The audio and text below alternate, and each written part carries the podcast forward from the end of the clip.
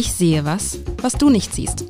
Der Podcast über berühmte Bilder mit Alexander Klar, dem Direktor der Hamburger Kunsthalle.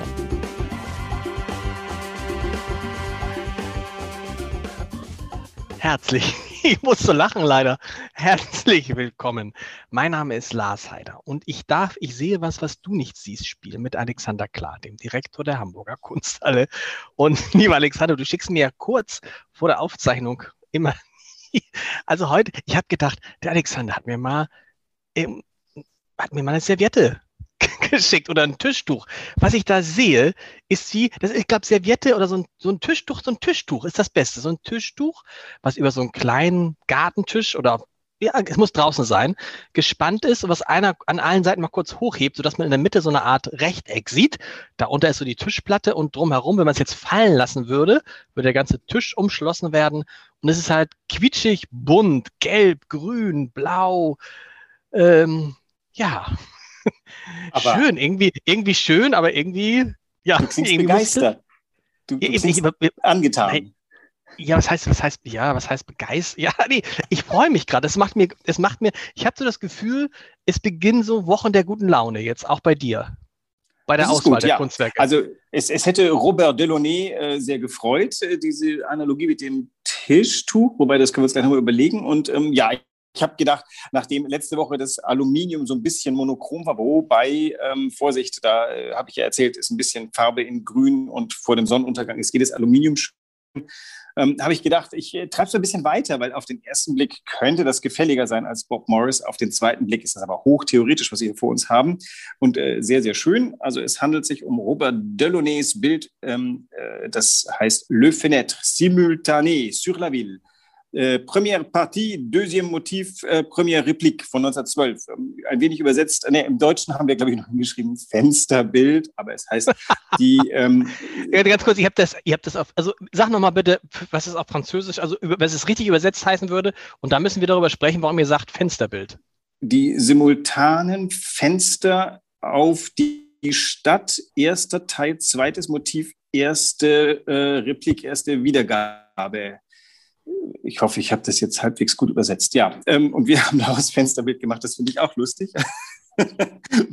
ja, äh, wichtig ist, glaube ich, der, das Stichwort Fenster. Wobei ich finde ja, wir könnten das Ganze auch als Tisch ansehen. Ähm, Du verstehst, was ich meine, ne? Dieses, also das, dieses Recht, man sieht ja in diesem, in diesen ganzen äh, Farbschattierungen, dazwischen ist ja so ein, so ein Rechteck gezogen, so eine, so, mhm. so, ne? Und das ist ja dieses, das könnte der Tisch sein und drumherum, wenn man jetzt rumklappen würde, wäre der Tisch so bedeckt. Aber so ein Tischtuch würde man sich natürlich, also würde ich niemals mit durchkommen, bei niemandem hier in meinem Haushalt gerade. Echt nicht? Aber äh, also Nein. Ich habe gerade überlegt, ob wir das als Tischtuch drucken lassen, wenn die, keine Ahnung, vielleicht gibt es die Fondation Robert Delaunay, die uns das erlaubt müsste.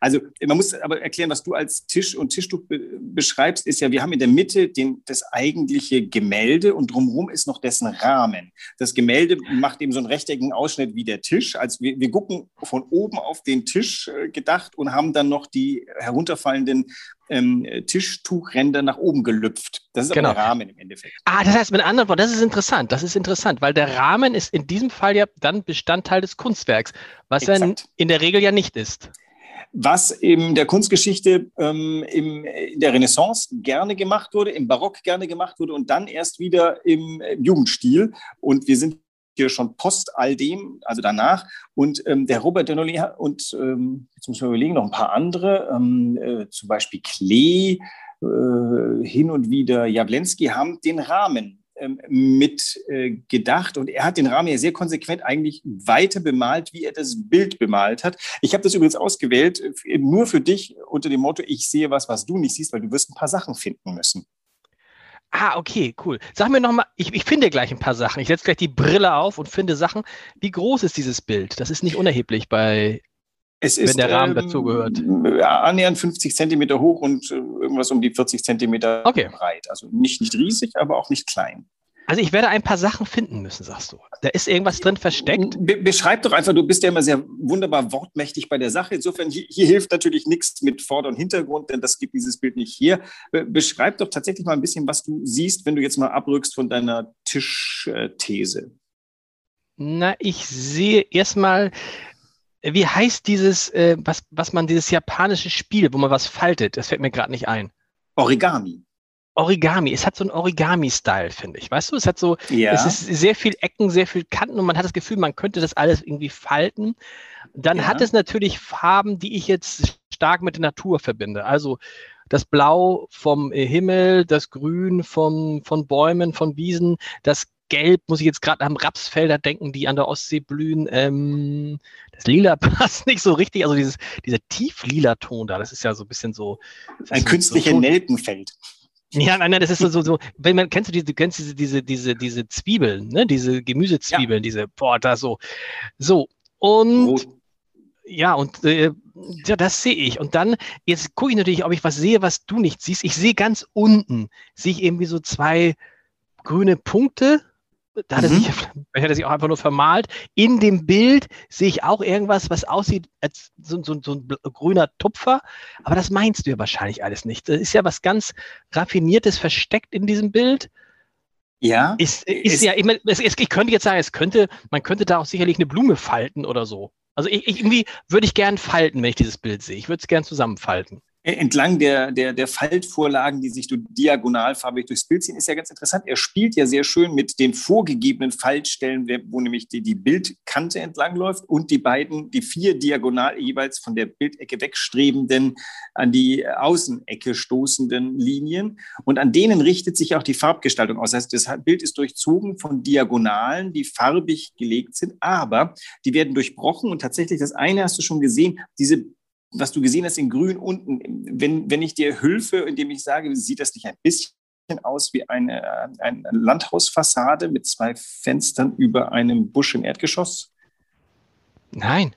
Nein. Überhaupt nicht.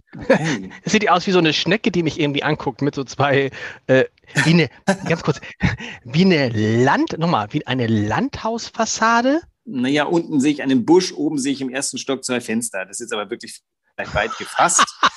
ja, das ist, äh, ja, gut. Weit gefasst, okay. Was, was, was nehmt ihr? Was nehmt ihr in der Kunsthalle? Also, ne, egal.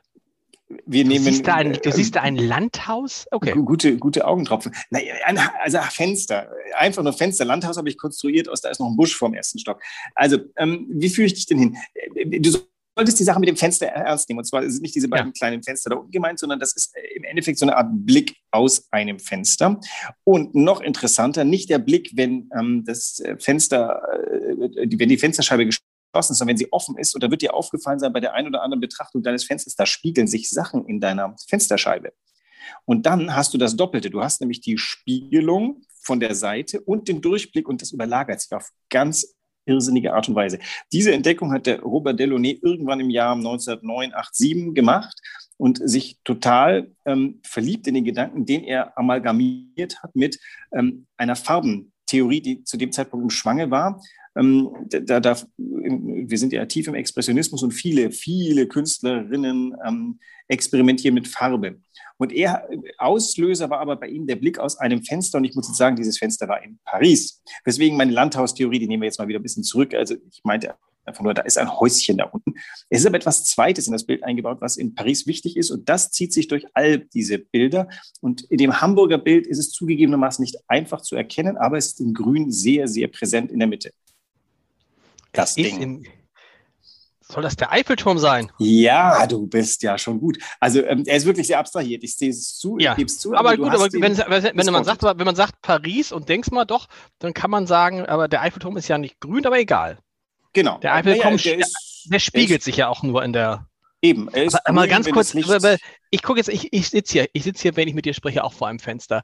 Da spiegelt sich so richtig nichts drin. Also das, was der sieht, sehe ich nicht. Hm, wenn du bei der richtigen, beim richtigen Lichteinfall mal dein Fenster aufmachst und rausguckst, dann hast du ganz oft, ich, äh, wenn du angefangen hast, wie Robert Delaunay zu gucken, dann siehst du es nur noch, kann ich dir versprechen. Du musst das richtige Licht finden. Also mach das Fenster, äh, natürlich siehst du es nicht, wenn das Fenster geschlossen ist. Du musst okay. es aufmachen, damit das Licht von der Seite, von schräg oben oder wo auch immer hinfällt. Und dann hast du aber wirklich diesen ganz faszinierenden Effekt. Erstens sind da lauter neue Sachen drin. Die könnten Linien und sonst irgendwas sein und es sind neue Farben drin. Ähm, wiewohl dann mischen sich ja Farben, die eher so ein bisschen, sagen wir, durch die Spiegelung werden die verfremdet mit den wirklichen, in Anführungszeichen, Farben durchs Raussehen. Und dann entsteht so ein Zusammenspiel, was bildnerisch einfach faszinierend ist. Es gibt übrigens Leute, die fotografieren das. Ganze serienweise.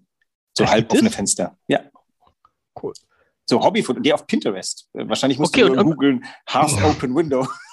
Und dann, und dann stimmt, aber wenn man jetzt rausguckt und sich vorstellt, man sieht ganz, im, ganz hinten sieht man den äh, Eiffelturm, links und rechts bricht sich dann das Licht so, das hat er natürlich sehr schön gemacht.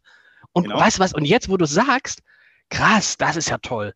In der unteren Hälfte des Bildes, da wo diese weißen, was so ein bisschen so weiße Stäbe oder weiße was, was immer Quadrate, irgendwelche Figuren da sind, das sind, das sind tatsächlich Spiegelungen. Das, so kennt man sie auch, weißt du, weiße, also wenn, das, wenn sich irgendwas spiegelt, ja. gebrochene ja. Spiegelung. Genau. Und dadurch kriegt das Bild natürlich eine enorme Tiefe. Was ich jetzt aber nicht verstehe, ist, warum hat er nicht nur das Fenster so gemalt? Ich glaube, dieser Rahmen, der Rahmen kann diese Spiegelung gar nicht haben. Äh, richtig, äh, jetzt muss man sagen, es gibt, ist eine ganze Entwicklung und dieses Bild steht eher so am Ende der Entwicklung. Es gibt tatsächlich frühere Bilder, wo er super erkennbar den, den Eiffelturm in die, das super erkennbare Fenster hineingemalt hat. Aber wir sind ja in der Phase, wo die Abstraktion die Künstlerinnen begeistert und der entdeckt auf einmal, hoppla, ähm, hier kannst du den Übergang ins, ins abstrakte mit zwei Anführungszeichen äh, wagen. Und er behält im Endeffekt Eiffelturm und Haus nur noch so als Chiffre, damit die Leute wissen, da kommt er her. Da gibt es eine Analogie. Nicht kurz äh, später findet äh, Alexei von Jawlensky bei einem Blick aus seinem Fenster in Genf zu was Ähnlichem, denn das erste Mal malte er einfach nur den Weg und eine, einen Busch und das Gartentor. Und das wird dann zum Urgrund der Variationen, die immer verfremdet und es werden nur noch Lichtschatten, aber es bleibt derselbe Aufbau. Das nennt man übrigens tatsächlich Abstrahieren in dem besonderen Fall. Ähm, also er, er, er treibt es immer weiter in, in etwas anderes hinein. Und das macht er hier und auch ein, deswegen. Und, ja? und ein Gebäude hat es geschafft, wenn man praktisch wenn man es reduzieren kann auf ganz einfache Striche oder so. Ne? So ein bisschen so, wie das, äh, wie die Elbphilharmonie das ja auch relativ schnell geschafft hat, dass man mit diesem einfachen. Das Zeltdach. Dieses Zeltdach, mit, mit, das kannst du mit vier Strichen und jeder weiß, wahrscheinlich nicht mal vier Striche, und jeder weiß sofort, ah, die Elbphilharmonie. Genau. Das geht ja nicht, und, das geht ja bei ganz, ganz, ich will nicht sagen, das ist ja bei ganz, ganz wenigen ähm, Gebäuden weltweit. Der, der, der Eiffelturm. Ja, es gibt, es gibt Menschen, die können quasi äh, immer die Essenz rausmachen, Karikaturisten zum Beispiel. Ähm, also ich vermute, das geht schon bei vielen Gebäuden. Erstens hilft es bei der Elbphilharmonie, dass ein bekanntes Gebäude ist. Und zweitens ist es natürlich so, dass ähm, wenn du etwas, was ein Distinktionsmerkmal ist, wie dieses Zeltdach hast, dann solltest du als, als Karikaturist oder als ähm, Abstrahierer ähm, das möglichst ernst nehmen. Und da hilft hier dem Delaunay der, der Eiffelturm, den er in grün wiedergeben kann und auch ohne seine Füßchen. Und wenn du genau hinguckst, findest du über dem Eiffelturm auch noch eine aus dieser Idee entwickelte Pyramide in grün. Es wird immer wilder in dem Bild übrigens. Siehst du die? Ah, also im Rahmen, ne? Oben, Genau, im, das genau. Du, genau. aber die zieht sich, aber die Pyramide zieht sich ja in anderen Farbschattierungen bis in die Bildmitte. Mhm. Und das Bild ist im Endeffekt so eine Art Triple-Pyramide. Unten hast du eine, dann hast du den Eiffelturm, der ein bisschen weniger pyramidal ist, und dann hast du die dritte, die ein bisschen aus, der, aus dieser Achse hinausgesprungen ist nach rechts. Und das macht aber wiederum dieses Gefühl dieses Fensters, was bestimmte Dinge aus der Achse springen lässt. Und dann ist noch etwas ganz großartig. Ich weiß nicht, wie oft du im Sommer in Paris warst. Das ist ja jetzt ähm, das uneingeschränkte Vergnügen, weil es nämlich heiß Zwei, Zweimal, zweimal vielleicht, ja. So, und, doch, und war schön. War sehr schön, war sehr schön. Wir waren ja immer nur draußen. Ich habe jetzt nicht aus dem Fenster geguckt, ne? Ja. Also das Ganze ist ja ein unheimlich sommerliches Bild. Du hast ja am Anfang ja. als herausragendes Merkmal die, die, die, natürlichen oder naturhaften Farben. Ähm, das ist ja ein ganz faszinierendes Bild, weil es, es hat schon was Großstädtisches, und zwar nicht irgendwie, weil da ein Eiffelturm drin ist. Und frag mich nicht, wo es herkommt. Es war was sehr natürlich ländliches. Deswegen kam ich übrigens auch unten auf dieses, keine Ahnung, ich denke da an so ein Landhaus mit so einem großen Fuchschenstamm davor. Oder, na, es ist ja grün, es muss ja was Grünes sein. Efeu. War vielleicht auch über, überinterpretiert. Aber gefallen äh, tut einem das Bild schon wegen der Farbe. Jetzt ähm, komm, ja. Aber du hast doch, du hast, eine Sache, bevor mir das, das letzte Rätsel, das letzte Rätsel war wahrscheinlich die Pyramide. Hat er sich mit diesem gemüsezwiebelfarbenen Teil, der passt so gar nicht, finde ich. Was die Farbe passt nicht, dieses hingeklatschte Rechteck, sehr dunkel passt nicht. Was soll das? das ist, hat er was, hat er da einfach was übermalt? Hm, ich weiß nicht, ob es nicht passt. Ist das nicht der Kontrast? Es gibt ja kein Schwarz in diesem Bild. Es gibt ja wirklich als Kontraste nur äh, dunklere Farben und hellere Farben. Und was er tut, er bekommt ja, indem er Dreiecke übereinander arrangiert, jeweils auch dunklere Farben. Also dein, das von dir geschmähte, die Stelle führt ja eine grüne Stelle weiter und macht dann im Endeffekt zwei so ähm, äh, wie nennt man das denn, Dreiecke, nicht Rauten, Dreiecke auf. Und das Ganze changiert aber zwischen Violett, äh, Blau, rötlich und darunter auch noch gelb. Was genau gefällt dir da nicht? Oder was findest du unschlüssig? Nee, es ist so, es ist, es ist für mich wie so ein Fremdkörper. Es ist so, weil es auch, weil es das Einzige ist, was so richtig massiv eine, eine Figur massiv so dunkel, es changiert ja nicht so wie auf der anderen Seite, weißt du? Da gibt es auf der anderen Seite gibt es ja auch so gestapelte, du würdest sagen Pyramidenteile, ich würde sagen kleine Quadrate, die aber mhm. unterschiedliche Farben haben und so. Und das ist einfach nur so, es, ich weiß es nicht. Es, es, es lenkt mich ab. Es lenkt alle meine, es lenkt auch meine Aufmerksamkeit stark auf den rechten Rand. Oh Gott.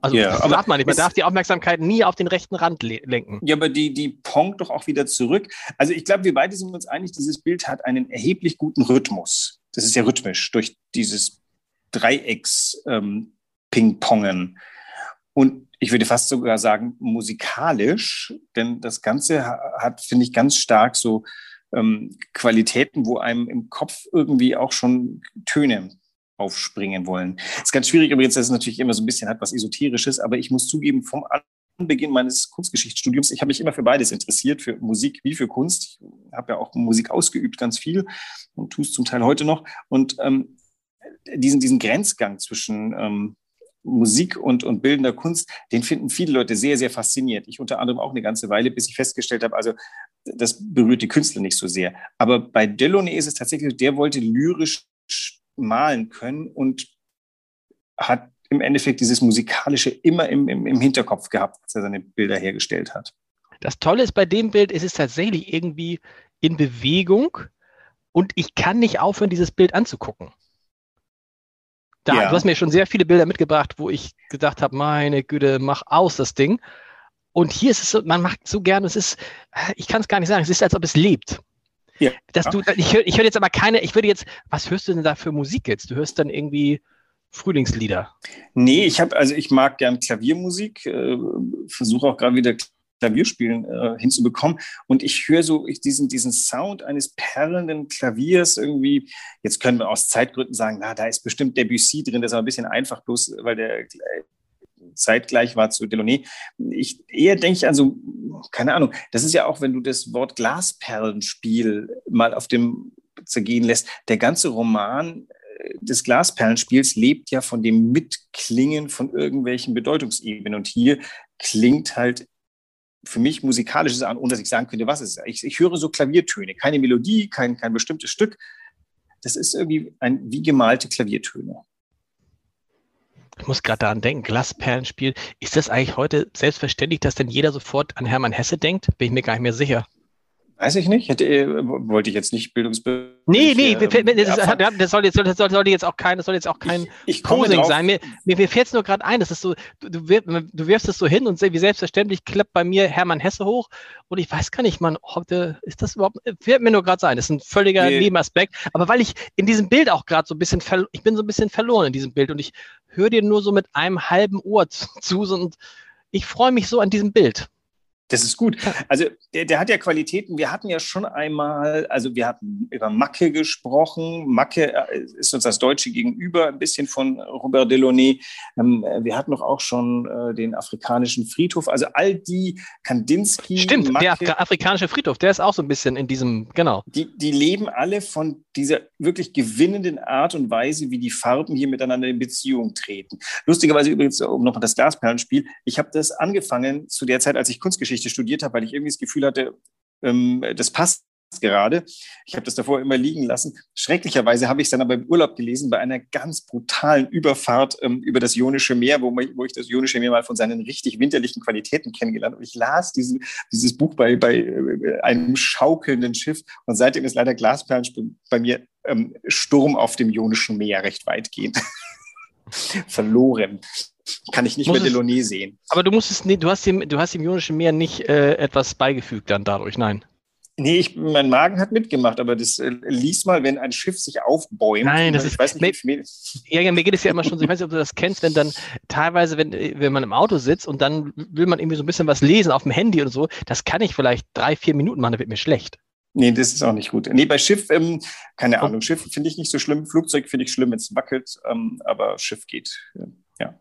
Vielleicht Schiff finde ich, Schiff, nee, das ist, ist so lustig, weil Schiff muss ich, ich weiß mal, ich bin mit meiner Frau mal, irg, ich weiß gar nicht mehr wo, das war irgendwo in Asien und da war auch so eine Überfahrt und meine Frau ist sehr, sehr äh, seetüchtig, wirklich. Und ich bin so mittelseetüchtig. Und das war so ein, eine furchtbare Überfahrt, so wie du sie beschreibst. Und irgendwann guckt meine Frau mich an und sagt, ich bin so stolz auf dich, mein Schatz. Und ich so, wieso denn? Du bist jetzt neben mir der Einzige, der sich nicht übergibt. so erobert und, man sich die Anerkennung. Nee, nee, aber das war, als ich mir das sagte, ist mir erst aufgefallen und dann war es, ich habe es dann zwar noch ausgehalten, aber es war, brennt sich ein. Ich kann es genau verstehen, was, wenn ich da jetzt irgendwas gelesen hätte, dieses Buch hätte ich nie wieder in die Hand genommen. Also wahrscheinlich nicht. Oder musst die Hand genommen. Jetzt, äh, warum habe ich das reingebracht? Äh, es geht auch ein bisschen in diesem Bild um etwas, was ich auch nochmal als Spielart hier rein, nämlich den Begriff der Gleichzeitigkeit. Wir hatten ja hier äh, gerade vorhin schon die Erkenntnis, auf der einen Seite soll das, ähm, das urbane Paris sein, auf der anderen Seite ist hier äh, gleichzeitig ähm, auch so was ländliches, natürliches und vollkommen ohne Widerspruch. Und man hat auch ein bisschen so das Gefühl von ähm, überhaupt der Gleichzeitigkeit zweier Erzählungsstränge, die hier langlaufen. Es sind, können auch mehrere sein, also Farbe, Linienführung, die Gleichzeitigkeit von Bild bemalt und Rahmen bemalt. Ähm, das ist auch ein Wert, dieses Bild ist unglaublich überzeitlich durch dieses Gleichzeitige. Und du hast recht, und das weißt du, glaube ich, warum es mir so gefällt, weil es deckt sich so mit dem, was ich so mag an Hamburg und seinem, seiner Umgebung, dass Hamburg irgendwie beides ist. Hamburg ist Land und Stadt zugleich. Ich glaube, ich mhm. könnte in so einer großen Stadt wie Paris gar nicht leben, weil mir das zu sehr Stadt wäre. Aber ich finde es so schön, wenn man das miteinander verbinden kann. Weißt du, wenn du, wenn du, sag mal, innerhalb von einer halben Stunde im relativ ländlichen grünen Bereich bist, egal von welchem Punkt Hamburg aus, aber eben auch in einer halben Stunde mitten in einer großen Stadt sein kannst und so. Das ist dieser, dieser Blick aus dem, wenn ich so, so, so ist auch Hamburg, weißt du, Hamburg wird, bei Hamburg wäre es da die Elbphilharmonie und drumherum wäre es viel Grün, viel Blau, viel, viel Wasser, viel, viel Luft und so. Das ist diese, diese Sehnsucht, glaube ich, das Beste aus diesen beiden Welten zu bekommen. Was ja, äh, ehrlich gesagt, für viele, die in richtigen Großstädten wohnen, schwer genug ist, weil du da ja quasi wahrscheinlich ein, ein bis zwei Stunden brauchst, bis du mal irgendwie raus bist. In Paris auf alle Fälle. Wobei, vielleicht würde dir der Pariser widersprechen und sagen, also am Montmartre sieht doch Paris aus wie im letzten Kaff in der Auvergne. Und äh, genau. Parks gibt es ja schon auch. Also, keine Ahnung, der Bois de Boulogne ist ja äh, größer als jeder Park in Hamburg. Also, ähm, ich, das ist ja schon so gemalt. Am Zeitpunkt, wo Paris ein echter Moloch war. Paris hat ja nach dem Krieg 70, 71 erstaunlicherweise trotz Reparationszahlungen an Deutschland unglaublich an, an ähm, Vitalität gewonnen. Und äh, in den äh, Jahren von 1900 bis 1912 ist es die europäische Metropole. Da kann Berlin äh, nur ganz mühsam mithalten. Und es war schon ein Moloch. Und trotzdem malt der Delaunay hier so was bukolisch, ländlich, ähm, freundliches, tief in der Stadt mit und im Zentrum ist das urbanste ähm, Motiv überhaupt, das ja zu dem Zeitpunkt gerade erst wieder anfing, von Leuten gemocht zu werden. Als der Eiffelturm gebaut wird, wird er so gehasst, dass äh, wirklich hochrangige äh, genau, ja, genau. in wüstester Weise gegen ihn polemisiert haben. Da, ehrlich gesagt, dagegen war die Kritik an der Elbphilharmonie nix. Also der Eiffel, so. Das, aber das ist, ja, das ist, ähm, das ist, das ist, ähm, Siehst du, ich bin schon wieder abgelenkt. Ich sehe dieses Bild. Wir könnten jetzt noch stundenlang drüber sprechen, aber wir sind fertig mit, wir sind zeitlich, wir sind zeitlich fertig. Und ich bin dir, äh, das freut mich zu hören. Einfach ein schönes, ist einfach ein, ein, um, es fallen einem so viele, also genau, was ich sagen wollte, ist mir noch die eben da einfällt, nämlich wieder, da darf man das Bild nicht gucken zu lange. Das hat so was Hypnotisches. Mhm. Das hat so was Hypnotisches. Aber was mir Siehst du, geht schon wieder. Was, was mir einfällt, Stichwort, da habe ich lange drüber nachgedacht neulich, was ist eigentlich eine Stadt? Also was ist zum Beispiel Hamburg? So, und ich, je länger ich drüber nachdenke, stelle ich fest, Hamburg, das, was wir als Hamburg verstehen, das sind vielleicht drei, vier Stadtteile, fünf vielleicht. Alles andere sind, ja, also wenn du mal guckst jetzt, äh, äh, weiß nicht, ob du schon mal in Duvenstedt warst. Wo ist das? Ähm, ich kenne die Namen nicht. Ja. Ah, äh, hallo. Dubenstedt ist ein Stadtteil von Hamburg, siehst du? Nord, so, Süd, West, Ost? Äh, Nord. Okay. Und, äh, und äh, Duvenstedt ist halt auch Hamburg. Und Wellingsbüttel ist Hamburg und Blankenese, wo du wohnst, ist Hamburg und Marmsdorf. Ich dachte vor allem, der Hafen ist Hamburg. Also interessanterweise treibe ich mich ja sehr gern in so Gegenden wie, wie Harburg, Wilhelmsburg. Ähm, ah. Also der ist, sag mal, Hamburg ist für mich vor allem die Elbe, die ich ab gefahren. Wobei Duvenstedt könnte ich wahrscheinlich durch das Abfahren der Alster auch noch erreichen. Ich gebe natürlich zu, ähm, wir, wir sind jetzt auch äh, wegen Corona noch nicht dazu gekommen, die Stadt so wirklich zu erobern. Also ich äh, tatsächlich da in diesen westlichen Vor, in den Elbvororten kenne ich mich jetzt halbwegs gut aus, weil ich muss ja irgendwie meine Brötchen besorgen. Und im Botanischen Garten war ich auch schon. Aber äh, tatsächlich finde ich jetzt auch, Hamburg hat für mich diesen eingeübten Begriff des Hafens, den haben ja Alex schon erklärt, bevor ich wusste, wenn ich komme, dann ist das der Hafen. Es war auch tatsächlich bei der Einfahrt, wir haben uns ja ein äh, Auto gemietet, um nach mhm. Hamburg zu fahren, ähm, um vor den Möbelpackern herzufahren. Und dann kommst du da über die Autobahn und siehst du die Kräne und dann siehst du die Schlote und dann siehst du die Schiffe und dann denkst du, oh, Großstadt und richtige Industrie. Und ähm, äh, das, das war so mein Bild von Hamburg. Und dann denkst du, wenn du zu, in die Innenstadt kommst, na, das, na, da können aber mehr Kirchtürme sein. Und ähm, das, dieses Weitläufige, das prägt die Stadt halt schon. Total. Ich finde aber, jetzt auch dieses Zufällige, weißt du, dass Schnellsen noch Hamburg ist, Halstenbeck aber nicht mehr. Dass Rissen noch Hamburg ist, Wedel aber nicht mehr. Das ist irgendwie, es ist totaler Quatsch eigentlich. Also insofern, äh, äh, das fällt mir, und das fällt mir alles, wir müssen zum Ende kommen, das fällt mir alles bei diesem Bild ein. Und ich wünsche mir nächste Woche ein Bild, was, was ach, mindestens, mindestens so Gute Stimmung. Wir müssen jetzt, wir müssen jetzt gute Stimmung machen. Corona ist vorbei. Wir müssen jetzt einfach ein, ein, äh, irgendwas Lustiges. Dir wird was einfallen. Ich, ich, Gefühl, wollte, ich ein. wollte dir nächstes Mal einen Superstar mitbringen. Einen super, Superstar. Super, super. Ja gut, ich bin gespannt. Nächste Woche, ich kann es kaum, ich kann kaum schlafen. Bis nächste Sehr Woche. Tschüss. Tschüss.